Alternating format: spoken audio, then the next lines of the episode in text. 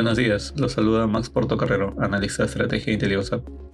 El día de hoy, lunes 9 de octubre, los mercados retroceden mientras el conflicto geopolítico en Medio Oriente aumenta los riesgos de subidas adicionales de tasa de interés.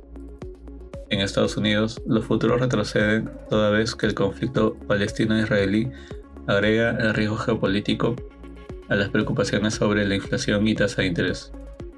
De este modo, las acciones relacionadas a defensa y petróleo avanzaron mientras militantes palestinos intensificaban el ataque a Israel durante el fin de semana. Por otro lado, con el mercado de bonos cerrado durante el día de hoy, Wall Street tendrá que esperar hasta mañana para revisar el nivel actual de tasas de interés. En la eurozona, los principales índices del bloque caen mientras los inversores evalúan el impacto del conflicto en Medio Oriente, luego de un reciente ataque el día sábado del grupo militante palestino Hamas contra Israel. En cuanto a datos económicos, la confianza del inversor en la eurozona cayó menos de lo previsto en octubre, mientras que en Alemania la producción industrial se contrajo un poco más de lo esperado en agosto en términos mensuales.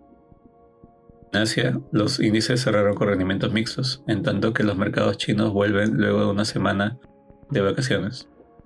Por otra parte, los inversores se encuentran atentos a los registros de inflación y deuda comercial de China e India, que se conocerá durante la semana.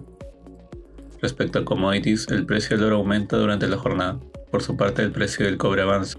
Finalmente, el precio del petróleo sube alrededor de 4% luego de que las tensiones entre un grupo de militante palestino e Israel aumentara durante el fin de semana, ubicándose alrededor de los 86 dólares el barril WTI.